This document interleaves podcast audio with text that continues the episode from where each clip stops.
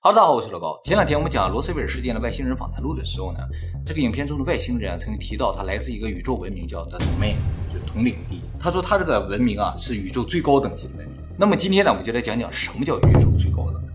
那么根据目前最流行的宇宙等级分级方式啊，叫卡尔达肖夫指数来分类的话，宇宙文明总共分为八个等级。在介绍这个八个等级之前呢，我们先来简单介绍一下卡尔达肖夫。卡尔达肖夫全名尼古拉·卡尔达肖夫，是前苏联的天体物理学家，出生于一九三二年，在二零一九年刚刚离世，享年八十七岁，是前苏联最有名的地外文明探索方面的人，也是前苏联和俄罗斯国家科学院的院士，就是俄罗斯最顶尖的天文学家。事实上，前苏联探索地外文明啊，要比美国还要早。那么这个卡尔达肖夫指数是怎么来的呢？就是在一九六零年的时候，加州理工学院呢曾经在宇宙中发现了一个强大的无线电波源，叫做 CTA 幺零二，就是在天上发现了一个像星体一样的东西啊，但它很奇怪，它的红移值很大，但很亮，而且呢发出超强的无线电波。简单给大家解释一下，就是什么意思啊？就是红移值大就代表它离我们很远，它在宇宙的边界，但是它很亮，这不就很奇怪吗？离我们远应该暗呢，说明它发出能量特别的巨大。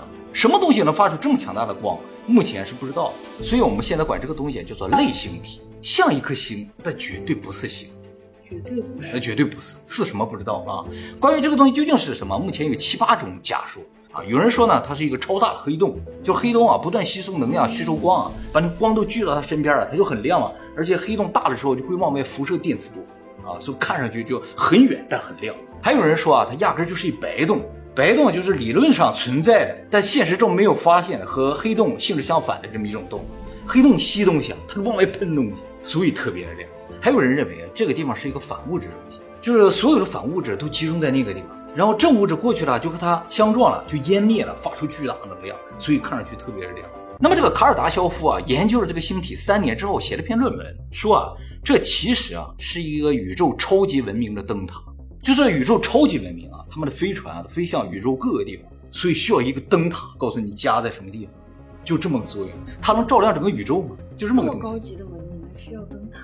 再高级的文明，也有它未知的领域。今天我会讲到这个问题啊，终究会走到边界，也是需要一个灯塔。而且这个文明一定非常强大。根据黑暗森林法则，敢立灯塔的一定是宇宙里边最强的文明。卡尔达乔夫这个人是坚信有宇宙高级文明存在。这个不是他的想象，他是根据合理性来推断的。他说宇宙没有边界，多少颗星都不知道，只有地球一个文明不合理。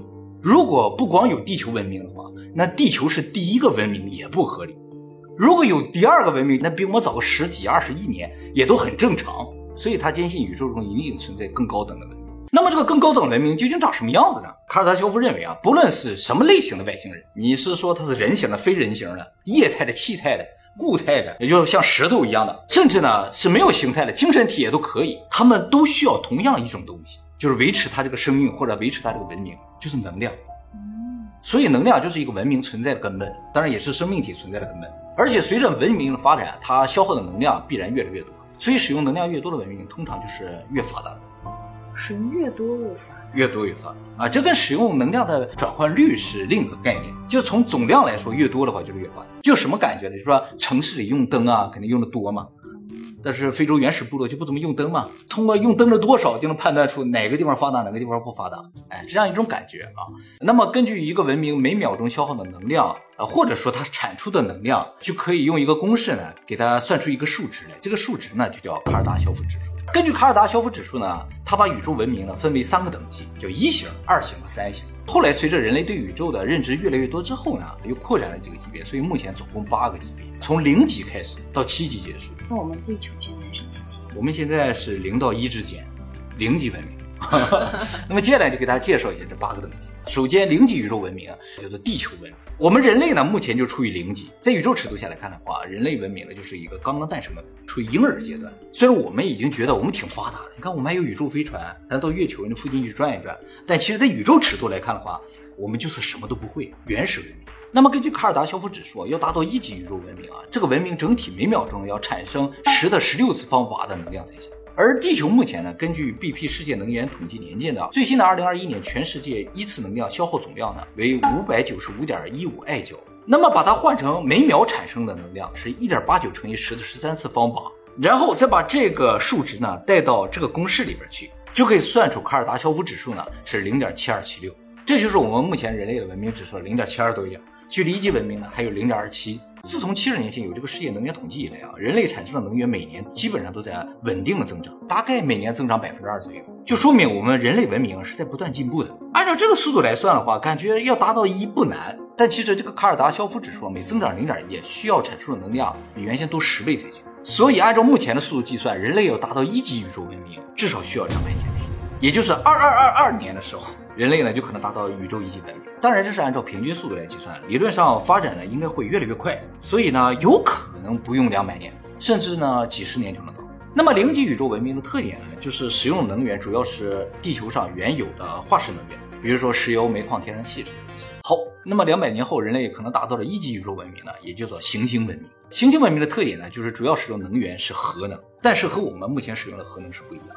我们目前使用的核能啊，主要都是核裂变的。核裂变啊，产生能量的效率很低，而且呢，产生大量的污染嘛。而一级宇宙文明使用的主要是核聚变。为什么它一定要使用核能？是这样啊，就是使用木头的文明啊，它就造不出火箭嘛。就是木头你烧多少也不可能把火箭推上去。而我们现在使用火箭嘛，是使用氢氧燃烧的燃料的啊，这种最快的速度，也就是把火箭推到每秒十五公里左右，这已经是极限了。而且我们这个火箭上能搭载的燃料数量是有限的，烧个几十分钟就没了，剩下全靠惯性，这就飞不了很远嘛。所以，如果要飞离太阳系的话，必须有一个瞬间能够产生大量能量，而且非常持久，就一点点就能产生很长时间这个推动力才行的这种能源，就只能是核能。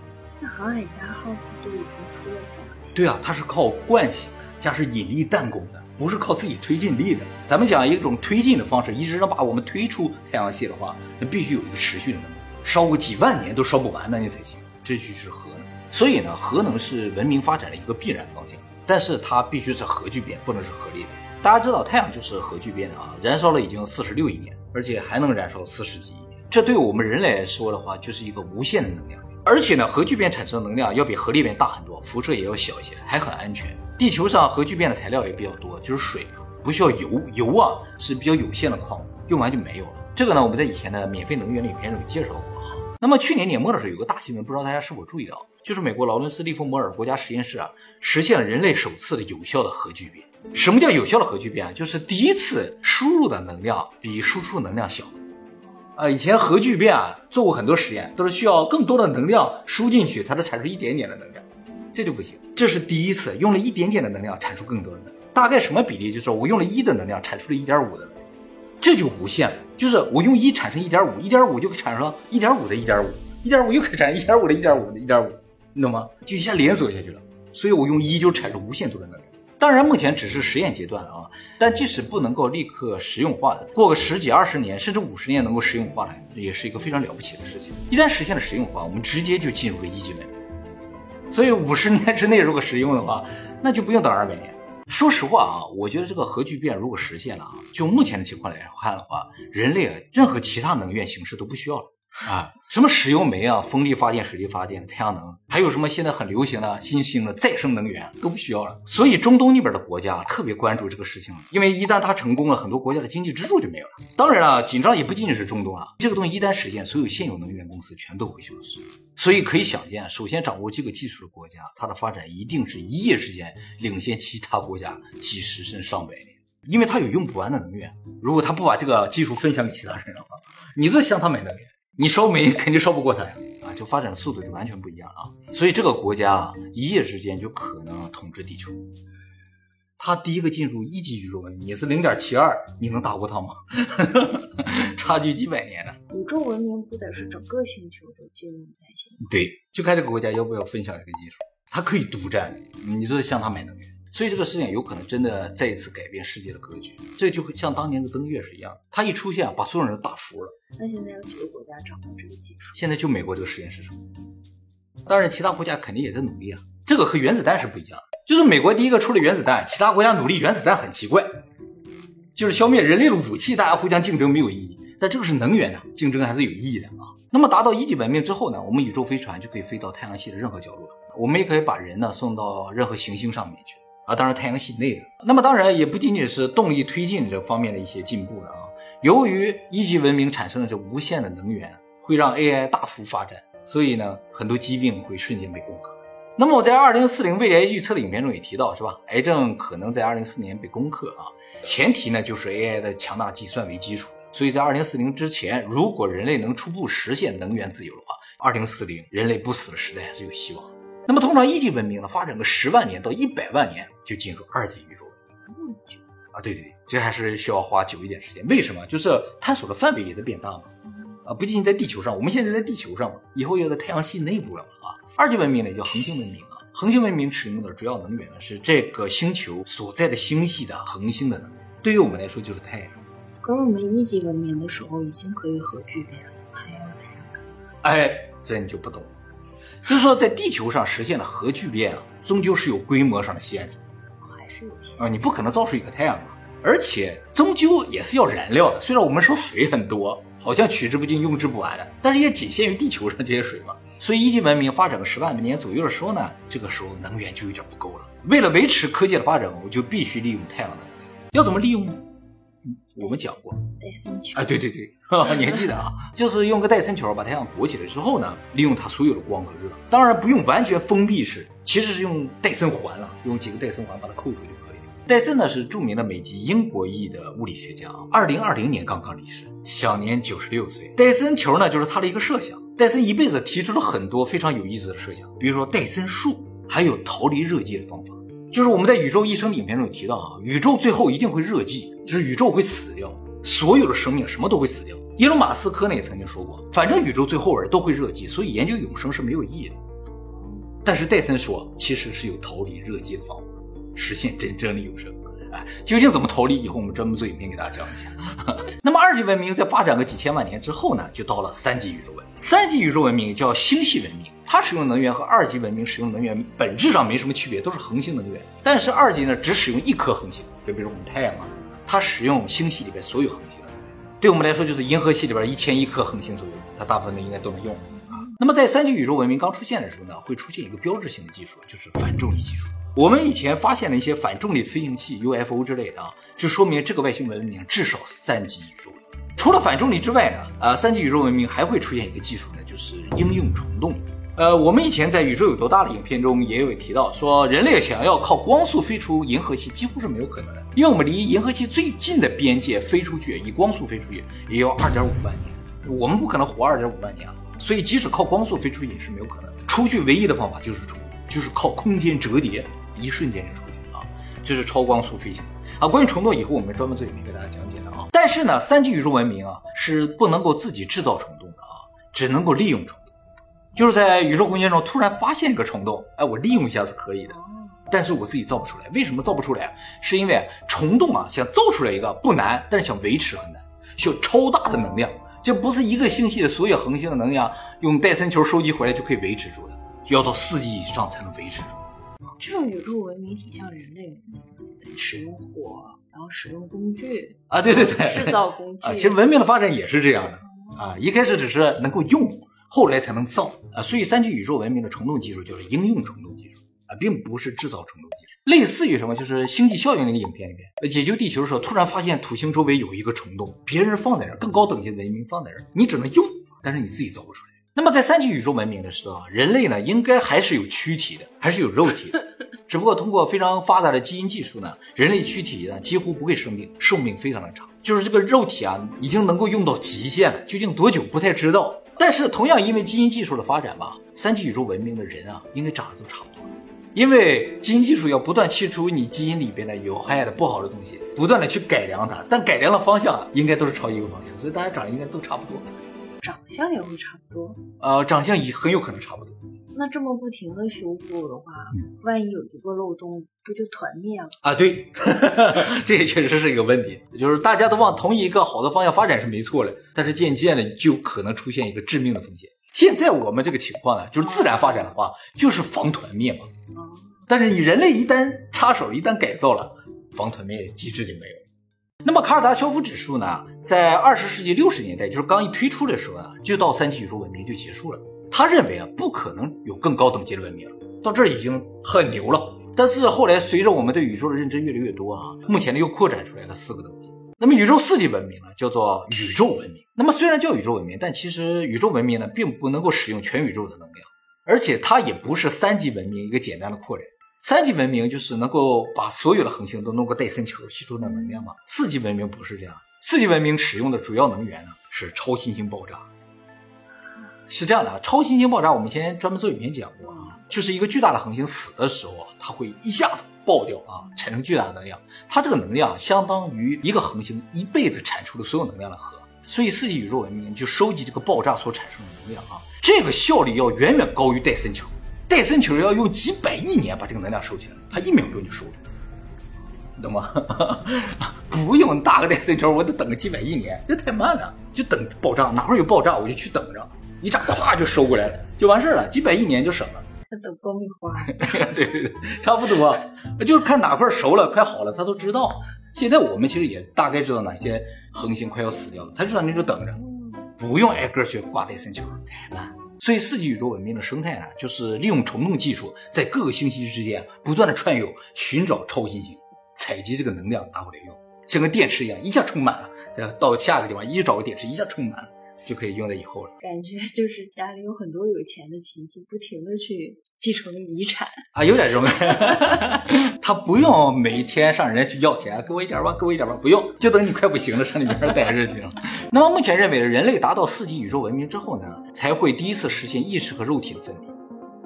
啊，就是在二零四零年左右啊，意识和肉体想分离可能有难度，想分离可能不难，就是说把意识抽离出来拷贝一份放一个机器可能不难，但是你要把它完全抽离出来，让它能够存在像一个真正的你活着的话，维持这个意识的存在可能非常大的，而且从四级文明开始就可以创造零级文明。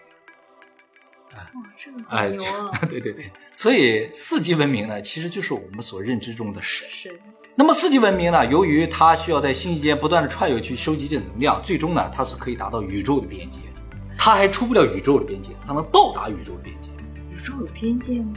应该是有的啊。虽然我们现在没有观测到宇宙边界啊，但是应该是有的。按照这个分级的话，也能看出是有的。一会儿我给讲宇宙边界之外有什么。当四级文明第一次突破宇宙的边界，到了宇宙之外之后呢，它就升到第五级文明。因为它出去之后会发现一个事实，就是宇宙之外还有另一个。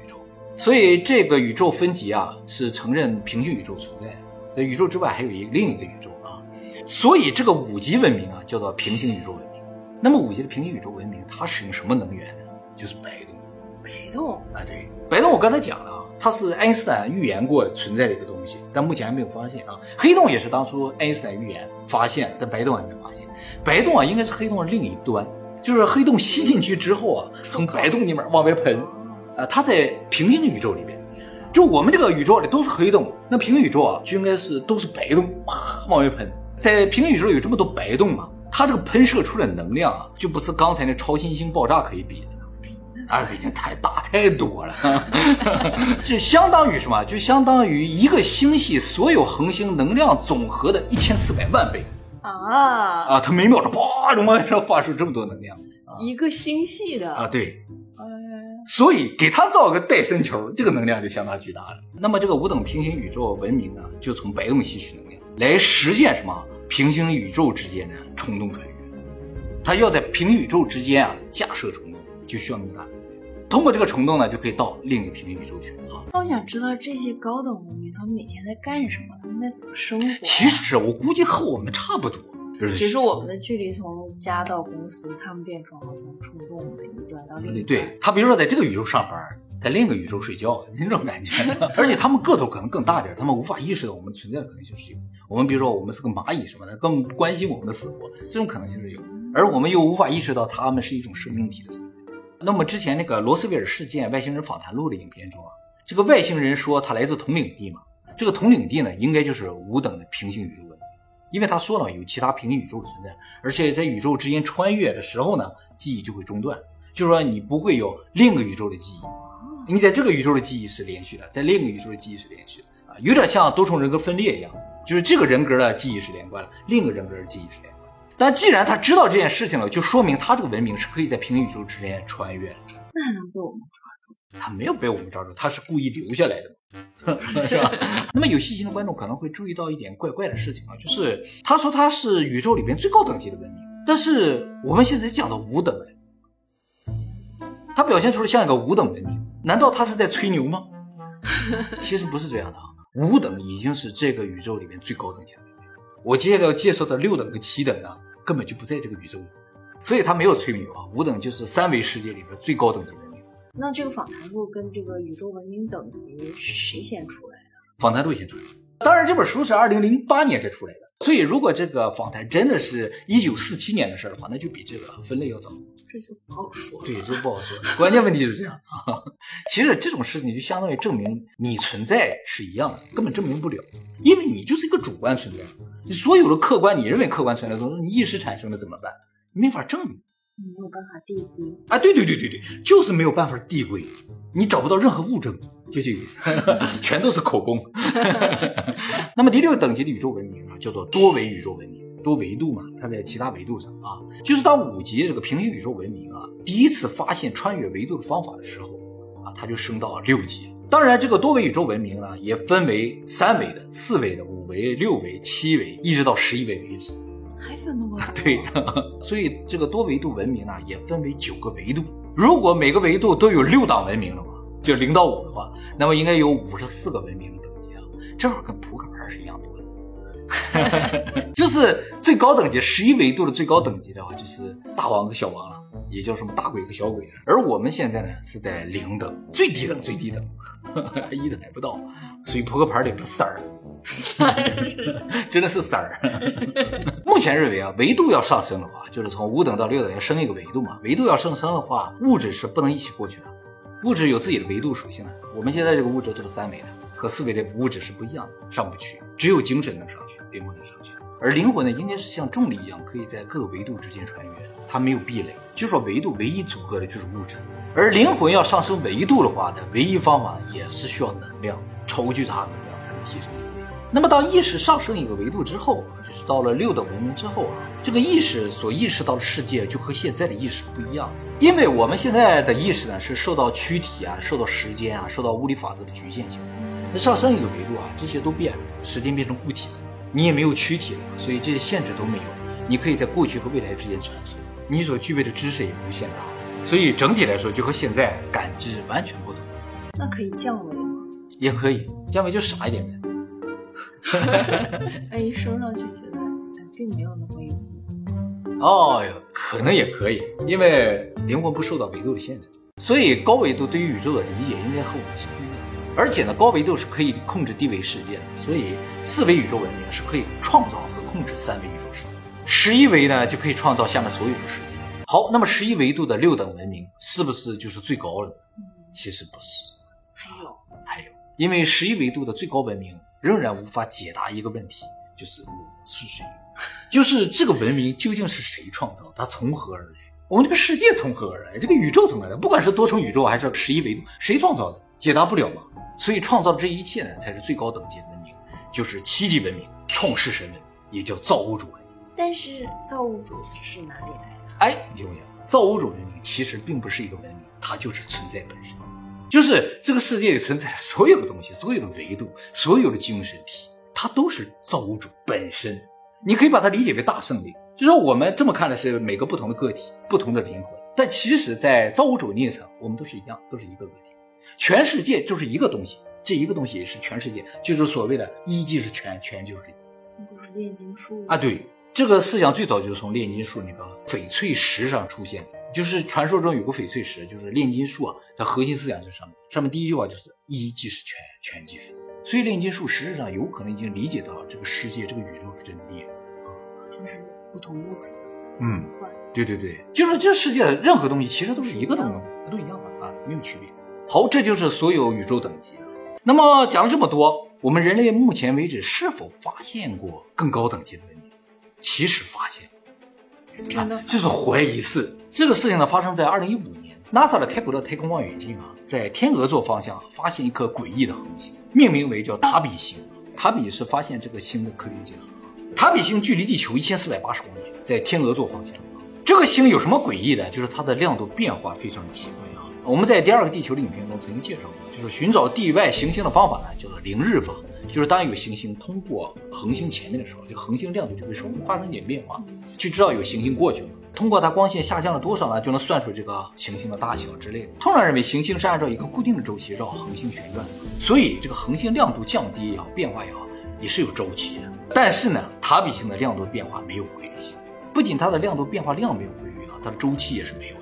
一开始 NASA 以为开普勒望远镜坏了啊，后来很快对比了一下其他观测数据，发现开普勒望远镜没有任何的问题。后来呢，就查了一下这颗星以前的观测数据啊，发现了更诡异的事情。就在二零一一年三月五号的时候，他发现啊，这颗星的亮度突然降低了百分之十五。两年后，二零一三年的二月二十八号，还有四月二十七号，这颗星的亮度突然降低了百分之二十二。这个呢，就绝对不是行星引起的，因为啊，地球经过太阳前面的时候，太阳的亮度呢仅会降低百分之零点零一，而木星这么大一颗星球，直径呢是太阳的十分之一左右的一个行星，经过太阳前，太阳的亮度只会降低百分之一，它降低百分之二十二，就说明遮挡它的这个东西啊，直径应该在这个恒星直径的百分之二十五以上，而塔比星比太阳大很多，哎，就说明遮挡这个东西啊，至少有四个木星那么大。哎，而木星只要再大一点点，就会变成恒星，它就会发光。而遮挡它这个东西不发光，还这么大，这就很奇怪，对不对？所以后来天文学家提出很多的假说，想要证明这是一种自然现象，全部都被否定。而目前唯一无法否定的可能性呢，就是这颗星外面有戴森球。就是如果是个人造物的话，它的这种亮度变化是有可能。戴森环嘛，啊，这个环是什么角度的，我还可以任意调整。自然现象都是有周期性的，就应该周期性的变化，它是任意变化就不行。所以现在用自然现象解释不了。如果有戴森球的话，这个文明至少是二级文明或者三级，不会是四级文明。我说的四级文明靠超新星爆炸来，不加戴森球，所以二三级左右吧。那么这个地方究竟有没有戴森球呢？后来很多年啊，就是到今天啊，就很多天文学家还有这个观测站啊，都对着这个星在这看啊。结果在二零二一年的五月十七日，《自然》杂志上刊登了一篇论文啊。就是中国四川的高海拔宇宙线观测站啊，从天鹅座方向，就大概那个星的方向，接收到五百三十段超强宇宙射线。这个宇宙射线有多强啊？是人类观测史以来最强的宇宙射线。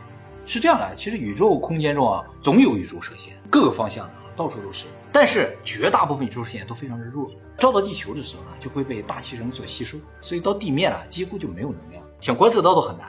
所以我们要到宇宙里面去观测。你可以把宇宙射线想象成下雨，就是地球不断的在下雨，但是大气层是把伞，所以就挡住了。你不管雨大雨小，反正这把伞就挡住了。但是这次检测到宇宙射线啊，不是下雨，而是子弹打在地上会有一个坑，只是它很小，没有真的打到坑。而这个宇宙射线呢，基本粒子中含有大量的光子，说明啊，它不是普通的宇宙射线，而是一道激光。光子有个特点啊，它不带电荷，所以呢不会被磁场所吸引。太阳风带电荷，所以会被两极吸引，产生极光。啊，宇宙射线大部分都带有电荷，光子宇宙射线没有电荷，所以啊，它就直挺挺打在地球上，照在地球上，这就更加诡异了，因为它从一千四百光年之外照过来，一道直挺挺的射线就照在地球上，这只能说是巧合了。那偏一点都照不到地球上。就照不到四川那个地方，其他地方没有，所以它不是一个大范围的一个光闪过去了，就是一道激光打在地球上。这个信号不管是强度还是方向都非常的不自然啊！人类目前呢是不具备发射如此强信号能力的啊！如果要发射的话，至少也要到宇宙二级文明。所以有人怀疑这段光信号中啊，可能隐藏着高等文明的某些信息，只是我们还没有解读出来啊。而这个光来自的方向呢，就和戴森球的方向是同一。所以天鹅座那边啊，很有可能有一个二级以上的，而且呢，他知道地球存在，所以一个直挺挺的光打过来，告诉你一声，我看见你了。他都有戴森球了，他应该不需要我们这个星球的能量。应该不需要，但是他就是想告诉一下，我发现你了，我知道你的存在。那是好意的呢？哎，有可能是好意的，嗯，但是我们不能回应。我去。对对对，一方面是我们的信号发不过去了，另一方面回应了之后。对方可能会以为是一种挑衅，我不说了吗？人家问你瞅啥，你不能说瞅你咋地，对吧？这不就打起来了吗？不回应就完了。